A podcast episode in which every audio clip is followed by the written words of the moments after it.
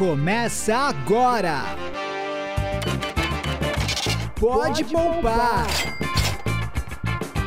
Com Gabriel Sarmento Eide e Isabel Franson.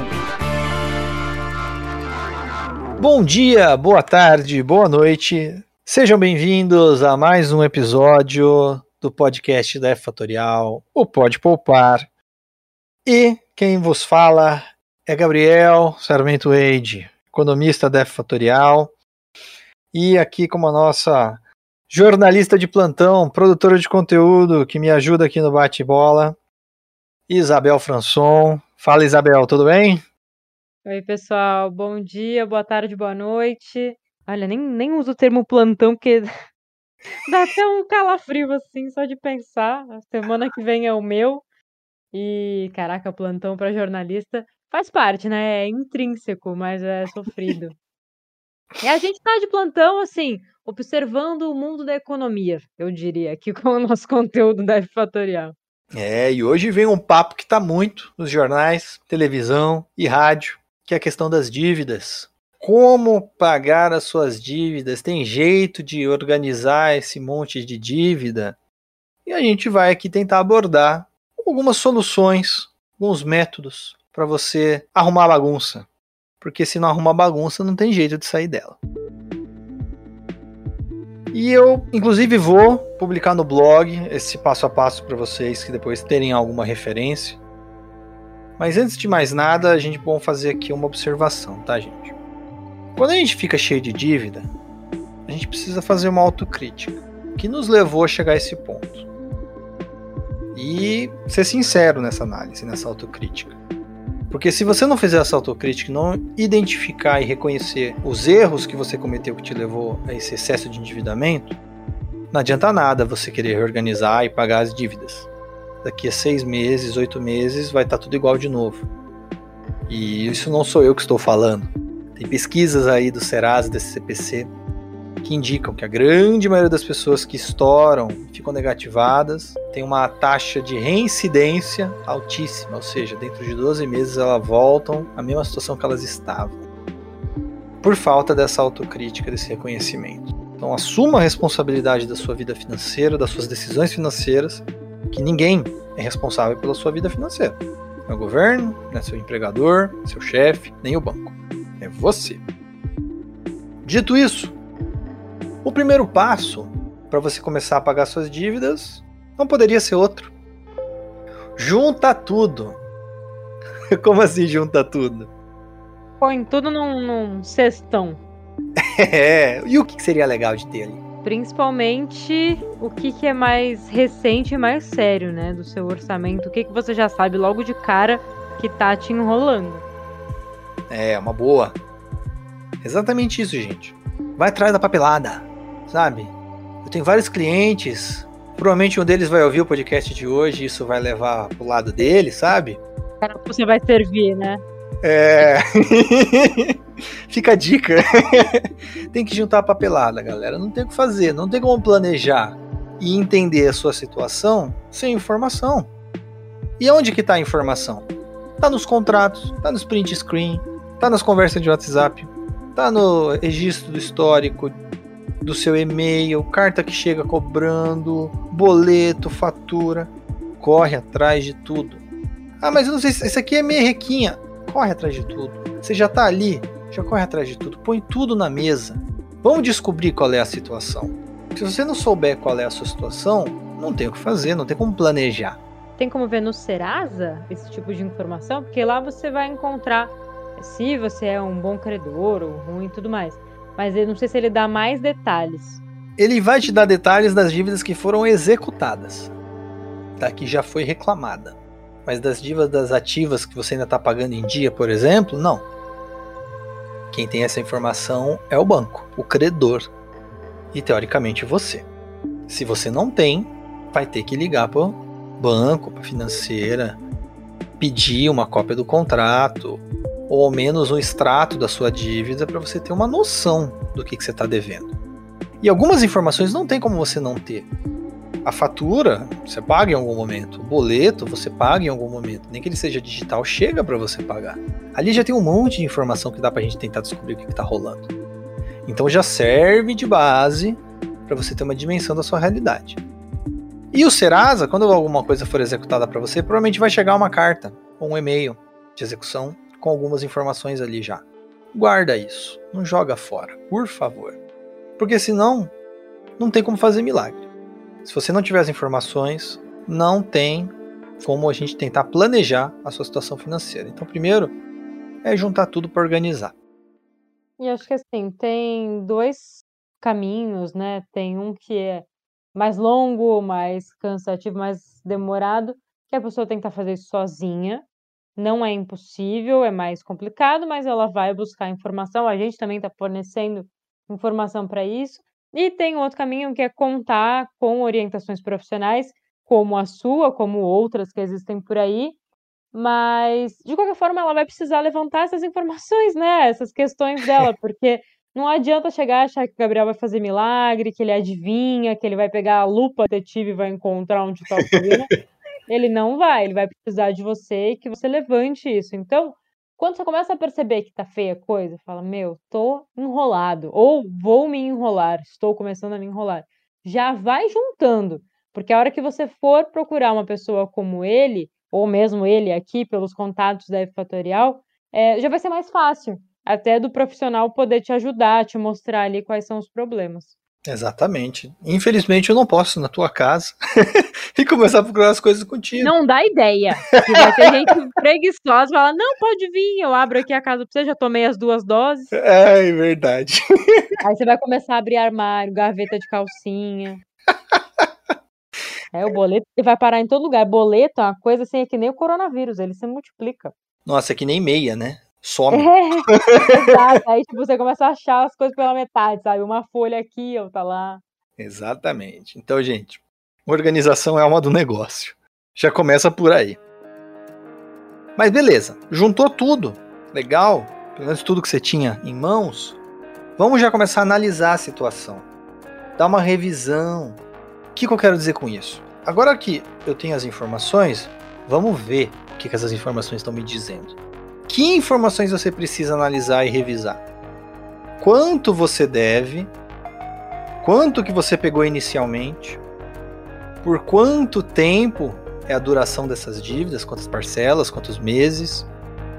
E o custo dessas dívidas, ou seja, as taxas de juros ou o custo efetivo total. Se você tiver o contrato, tem que ter essas informações.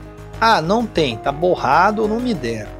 Se você souber o quanto você pegou inicialmente de dívida, souber o prazo, que isso não tem como não saber, porque é parcelado em tantas vezes, então você sabe quantas vezes. E normalmente no Brasil é em meses. E o valor da parcela, da cobrança, porque daí você tem o boleto e a fatura. Então, com essas três informações, você entra no site da Fatorial, vai na calculadora de taxa de juros ou na calculadora de custo efetivo total, e ali ela já faz essa conta para você com essas três informações e já te diz quanto que você está devendo em termos de juros, em termos de taxa de juros, em termos de custo efetivo total. Essas são as informações que você precisa ter, analisar e revisar. Essa é a segunda etapa, porque essa é a referência. Então esse é o meu cenário. Eu devo isso para essas pessoas por esse tempo, por esse custo. Beleza, vamos fazer o plano para reduzir isso daí, para reduzir essa dor de cabeça. Se eu não tiver as informações dos contratos lá da primeira etapa, eu não tenho como fazer essa análise, essa revisão, para eu poder traçar um plano, para eu traçar a solução da sua situação. Nem mesmo você vai conseguir fazer isso sozinho. Então essa é a segunda etapa. Aí a gente vai fazer uma terceira etapa, que essa etapa as pessoas pulam. Que é a etapa de analisar a sua situação pessoal orçamentária. Ou seja, quanto que você está gastando por mês, quanto que você ganha por mês, quanto é o seu orçamento por mês. Se você não souber, tem a calculadora de quanto eu gasto e o fluxo da grana também no site da Fatorial, que você faz ali a conta sozinho e ela já te dá essa ajuda a organizar, você ter uma visualização do quanto você gasta com cada coisa, quanto dinheiro que você tem no mês, quanto que sobra ou quanto que falta, da onde que está faltando.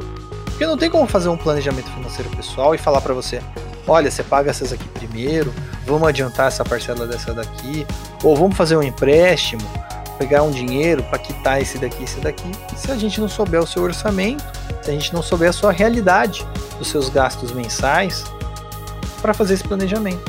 Porque daí a única coisa que vai acontecer é que você vai ficar mais afundado ainda.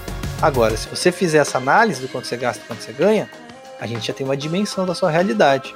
Isso, aliado com o quanto você deve qual o custo das suas dívidas, perfeito, agora dá para traçar um plano. Com essas informações, dá para traçar uma solução, dá para traçar um caminho para reduzir essas dívidas, quitar as que dá, ou reduzir os custos das outras. Dá, sempre dá. Mas você precisa de informações. São essas etapas principais iniciais que a gente falou aqui.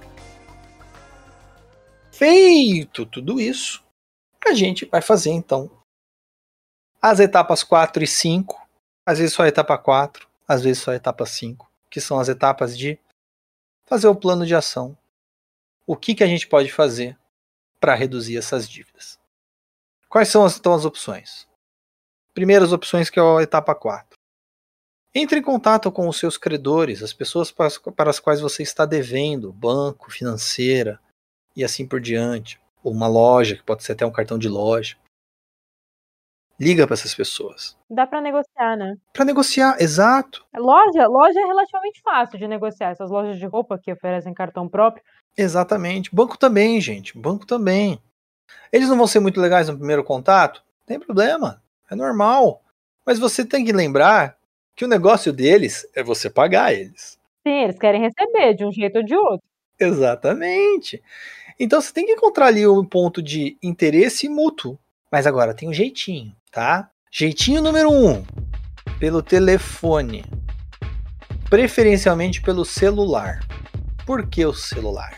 Porque se você clicar nos três pontinhos do seu celular, tem a opção ali gravador. E você tem que gravar a ligação por conta própria. Não conta com aquela gravação que eles te falam, tá? Grave por você mesmo a ligação. Então liga pelo celular, põe para gravar, assim você já até pega o número do protocolo, que é algo muito importante, e aí conversa com educação e paciência. Lembra que o atendente não tem culpa da sua situação e ele também não tem grande poder de negociação na primeira conversa. Mas pelo menos faça a sua parte. Informa as pessoas para quais você está devendo, banco, empresa, financeira, loja. Olha, estou devendo, não tenho condição de pagar na situação que está agora. Vamos renegociar? Não. Tudo bem, obrigado. Tchau. Você gravou a ligação e já tem a primeira prova a seu favor. Dá um dia, liga de novo. Vamos renegociar? Vamos estender o prazo? Vamos tentar reduzir o valor dessa parcela, por favor, senão eu não vou dar conta de pagar e vou estourar. Ah, tá bom, vamos lá tentar acertar um termo. E aí eles vão te fazer uma proposta. Não deu certo de novo? Aí tudo bem, mas você tentou e gravou e guardou essas comprovantes para você. Ah, deu certo, ele fez uma proposta. Ótimo, temos uma proposta. Vai aceitar? Não. Tudo bem. Me dá um dia, eu vou fazer as contas aqui para essa proposta que você me fez e daí eu já te retorno confirmando ou não essa resposta. Tenha calma, tenha paciência, não precisa desesperar. Aí você entra no site da Fatorial e vai lá na calculadora de custo efetivo total com essa nova proposta e coloca lá. Eles provavelmente numa proposta vão te dar o quê? Um valor da parcela, uma taxa de juros e um prazo. Com isso você descobre o custo efetivo total. Ou eles vão te dar apenas o valor da parcela e o prazo. Com isso você consegue descobrir o valor da dívida total que você vai pagar. Com essas duas informações, você consegue comparar com a sua situação atual, que é aquela lá da etapa 2. Se essa nova situação te der um custo efetivo total maior, significa que você vai gastar mais dinheiro. Então já não é muito bom.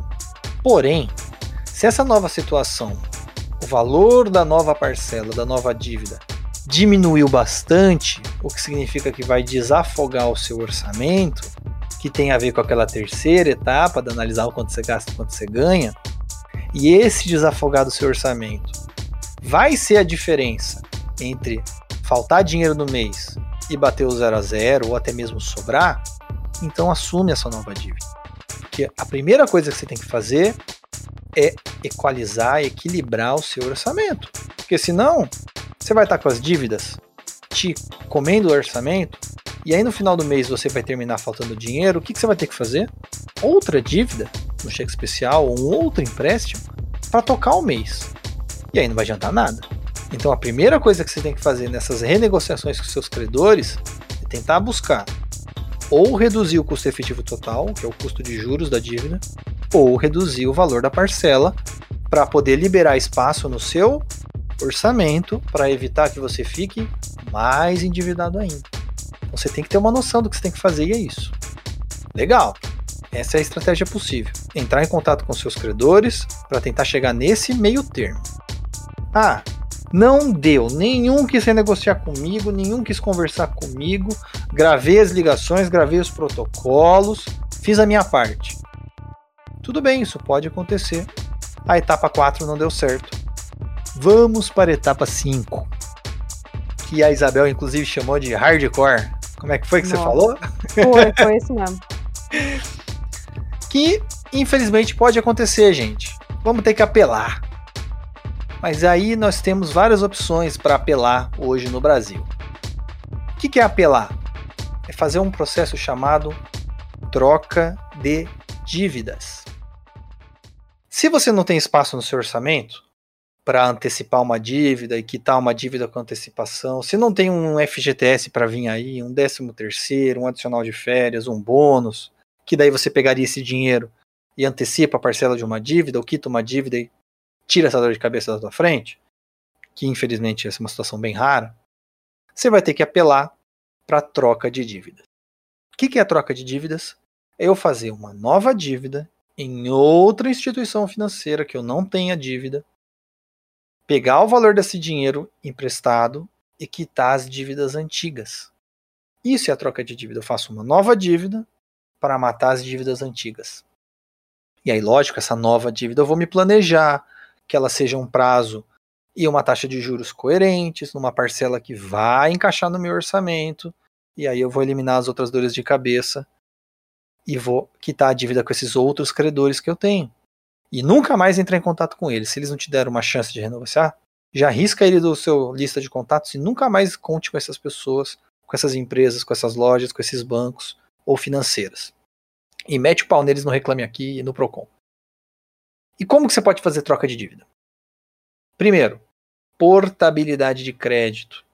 A portabilidade de crédito é um produto financeiro. Então você vai num outro banco e fala: Eu quero fazer uma portabilidade de crédito. Aí eles vão falar: Fazemos ou não fazemos. Se eles não fazerem, não fizeram. Se eles fizerem, eles vão te fazer uma proposta. Qual é a dívida? A essa daqui. Aí você tem que ter o um contrato. Ou pelo menos as informações da dívida pro banco entrar em contato com o outro banco para descobrir o valor da sua dívida e aí esse banco que vai fazer a portabilidade de crédito, esse banco que você entrou em contato em segundo lugar, vai fazer um novo empréstimo contigo e você não vai ver a cor desse dinheiro, porque o dinheiro desse empréstimo vai ser utilizado para quitar a dívida lá do outro banco. Então, na verdade, o banco vai quitar a sua dívida e vai fazer uma nova dívida com você. Nessas situações, sempre vale a máxima o menor custo efetivo total possível e uma parcela que não prejudique o seu orçamento. Isso é portabilidade de crédito, gente. Qualquer coisa diferente do que eu falei aqui. Ah, eu vou fazer uma portabilidade de crédito e ainda vou sair com 500 reais na mão. Não é portabilidade de crédito. Ah, eu vou fazer uma portabilidade de crédito, mas o banco vai me dar o dinheiro e eu tenho que ir lá no outro banco que está. Não é portabilidade de crédito. Portabilidade de crédito é exatamente esse processo que eu falei. Inclusive no YouTube, no canal da Fatorial tem uma aulinha do curso Estou Endividado Agora que eu explico bem detalhado o que é portabilidade de crédito. E se você quiser assistir em vídeo, tem lá. Ah, não teve portabilidade de crédito. Então você vai ter que fazer a troca de dívida na raça. Troca de dívida na raça é ir em uma outra instituição financeira, pegar um empréstimo, pegar esse dinheiro e ir nas outras empresas que você deve e ir quitando elas. Então, aí sim, o dinheiro vai cair na tua mão e você que vai ter que correr atrás de quitar as outras dívidas. Portanto, você precisa saber o quanto você deve em cada uma dessas outras empresas para você não pagar mais pela dívida. Porque uma coisa fique certo. Se você está devendo 6 mil para um banco e chega lá com 7 mil e fala que quer estar a dívida, ele vai te cobrar 7 mil, tá? A maioria das instituições financeiras são mau caráter. Então você tem que ter uma noção do quanto você deve, para quando chegar, você chegar lá e quiser quitar à vista, não te passarem a perna, porque toda oportunidade que tiverem vão tentar te passar a perna. Infelizmente. Isso seria fazer a troca de dívida. E tem uma última alternativa financeira, que é bem raro aqui no Brasil, mas está crescendo, que é o chamado refinanciamento. O que é um refinanciamento? Tem algumas instituições financeiras que pegam o teu carro ou a tua casa como garantia e te emprestam um dinheiro. Normalmente 30% do valor da casa ou do carro. Aí é como se fosse uma hipoteca? É quase uma hipoteca. É quase uma hipoteca. É que hipoteca é um pouquinho diferente em alguns termos técnicos. E o contrato. Mas é mais ou menos a mesma lógica da hipoteca. Só que no Brasil, por algum motivo, eles chamam mais de refinanciamento. Você financia em cima de algo que você já tem quitado. Então você tem que ter um carro ou uma casa quitada. Aí você faz o refinanciamento. Você dá esse bem como garantia. Tá? Então você não vai mais ser dono do bem até quitar a dívida. Mas em compensação, a taxa de juros desses refinanciamentos é bem mais baixa. Porque eles têm uma casa ou um carro como garantia. Qualquer coisa eles vão pegar isso daí e vender. Não sugiro fazer refinanciamento da própria casa, porque você mora nela, mas o do carro é algo aceitável, se você não tem outra alternativa. Pega o dinheiro desse refinanciamento e imediatamente vai quitar suas outras dívidas para desafogar o seu orçamento dessas dívidas. E aí, com esse desafogo do seu orçamento, você vai pagando o refinanciamento. Então, essa seria a terceira alternativa. Eu digo terceira porque ela é a última alternativa. Primeiro, tenta portabilidade de crédito. Depois, tenta troca de dívida. Por último, tenta o refinanciamento, porque você está colocando um bem, uma propriedade sua em risco. E em todos os casos, você precisa de disciplina, planejamento financeiro pessoal e aquela autocrítica. Você tem que entender o que, que você fez de errado para chegar nessa situação para não repetir isso no futuro. Porque se você repetir isso no futuro, todo esse método que a gente falou aqui não adiantou de nada. Tudo que você abriu mão, todo o tempo que você despendeu nisso, todos os juros que você está pagando, né? Em algum momento você vai pagar, você vai estar tá jogando fora se cair na armadilha de novo. Exatamente. A gente sabe, é fácil falar, né? Quando você fala da dívida de outra pessoa sem entender a realidade dela, sem entender como que ela contraiu aquilo ou o que, que aconteceu no meio do caminho. De repente era uma dívida planejada e aí teve percalços que acabou saindo do planejamento. É difícil julgar, ninguém está aqui para fazer isso, mas uh, ah, para te dar uma luz também de você saber que esse não é o fim do mundo, que isso pode ser recuperado, pode ser reorganizado e com certeza você vai sair por cima. E jamais aqui estamos querendo julgar mesmo. Mas você tem que se analisar. Você tem que se olhar no espelho entender a situação. Porque ninguém mais vai saber dessa resposta a não ser você. Exatamente. Exatamente. E para fechar, gente, nenhuma dessas alternativas deu certo. Nenhuma, nenhuma, nenhuma. Não consegui correr para trás de nada disso. Aí, a última solução: advogado, um perito economista e ir para justiça. Não tem outro jeito tem que ir ou para SPC ou para Justiça Civil e pedir uma renegociação forçada, uma mediação, uma negociação, ou até mesmo se de repente você manda o contrato para a gente, a gente analisa e vê que tem coisa errada no contrato, pedir um ressarcimento do valor da tarifa abusiva. Às vezes isso pode ser a diferença daquela parcela alta para uma parcela que cabe no seu orçamento. E isso dá para fazer, dá para ir na justiça brigar por isso.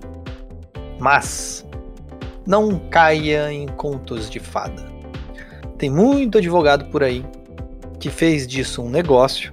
Tá cheio desses flyers colados em poste na rua, eu já vi, vídeo isso direto, de você entrar na justiça para quitar a dívida do teu carro. Mas eles não falam que durante todo o processo você tem que continuar pagando o carro, porque senão você vai perder o carro. E assim, Sem contar o, o trabalho do advogado em si, né? Isso, exatamente. E tem que contratar um perito hoje em dia. Tem que fazer um laudo pericial da dívida. Então você precisa do contrato para poder fazer o laudo pericial. E isso vai custar dinheiro porque o perito cobra por fora. Ele não cobra que nem o advogado que costuma cobrar o valor da causa. Então, gente, nenhuma solução é maravilhosa. A melhor solução é se planejar.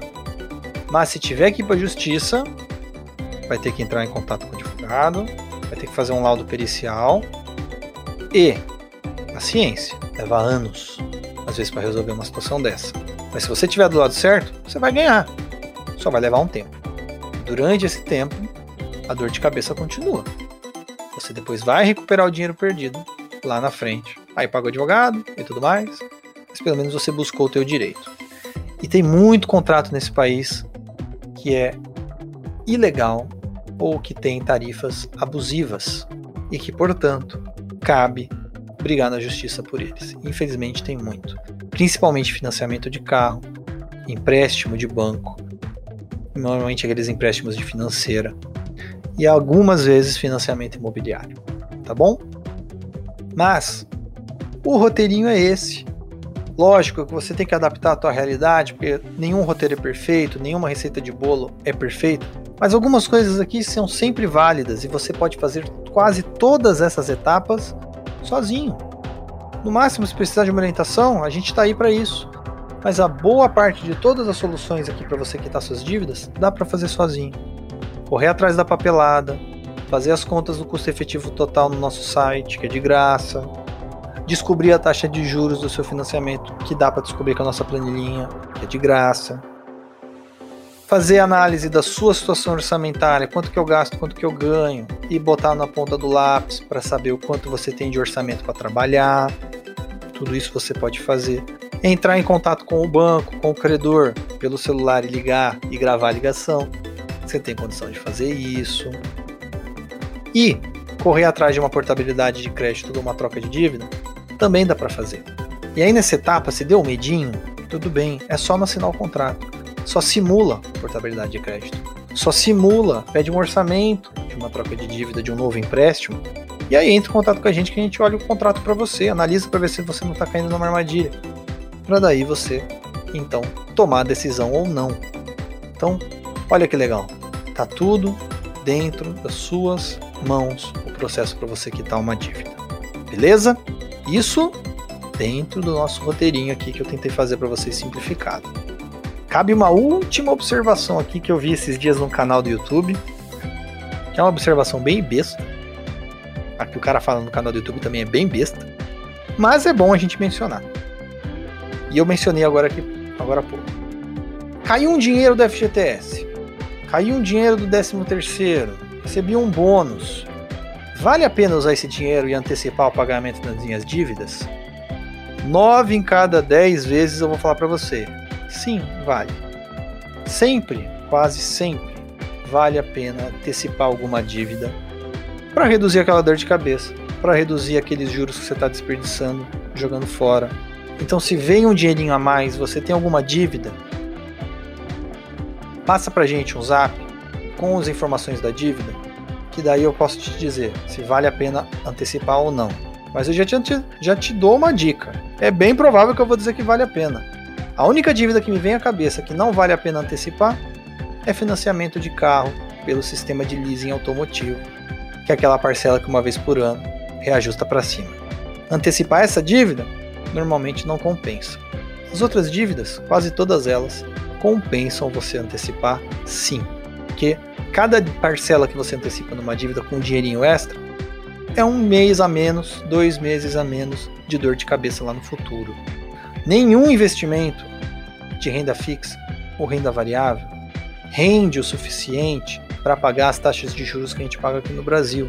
Então não compensa guardar o dinheiro na poupança ou investir esse dinheiro na esperança de depois quitar suas dívidas ou ganhar em cima do banco. Você não vai ganhar em cima do banco melhor coisa que você pode fazer quando cair um dinheirinho extra, ou se você tiver um dinheiro guardado, é quitar as dívidas e antecipar essas dívidas. Porque aí você vai desafogar o teu orçamento e com esse dinheiro extra no teu orçamento, você recompõe as suas reservas ou então começa a fazer um pé de meia e assim por diante. E aí você se livra das taxas de juros dos bancos. Tá bom? Isso aí. Recado tá dado. Pessoal, então sempre muita vontade para tirar dúvida, para procurar os outros canais. É, espero que isso já dê uma luz, pelo menos para vocês. A gente sabe que não tem como arregaçar as mangas e um resolver as coisas no lugar do outro. Mas pelo menos já te dá um ânimo aí. Você vai ouvindo o episódio do podcast, já sai abrindo os armários, procurando os boletos, vai filtrando o que, é mais sério e coloca como objetivo aí. A gente já está no último trimestre de 2021. Quem sabe, virando o ano, não vira a sua vida. E aí você tem esses últimos meses para se organizar, para falar: não, ano que vem sou uma pessoa diferente, já tenho mais conhecimento, tive acesso a esse conhecimento e vou fazer, vou escrever minha história de um jeito diferente. Isso aí, muito bonito. A, a nossa história, quem escreve é a gente, é exatamente isso. Então, é sempre bom dar o primeiro passo. Se você está escutando a gente aqui, já está estudando, você já deu o primeiro passo, parabéns. Dê os próximos passos que você consegue, sim. E se precisar de ajuda, a gente está aí para isso. Tá bom? Gente, muito obrigado pela audiência. Um grande abraço. Bom dia, boa tarde, boa noite e tchau, tchau. Gente, um beijo, fiquem com Deus e continuem com a gente nos próximos episódios aqui do Pode Poupar. Tchau, tchau. Você ouviu? Pode, Pode poupar. poupar. Com Gabriel Sarmento Eide e Isabel Franson.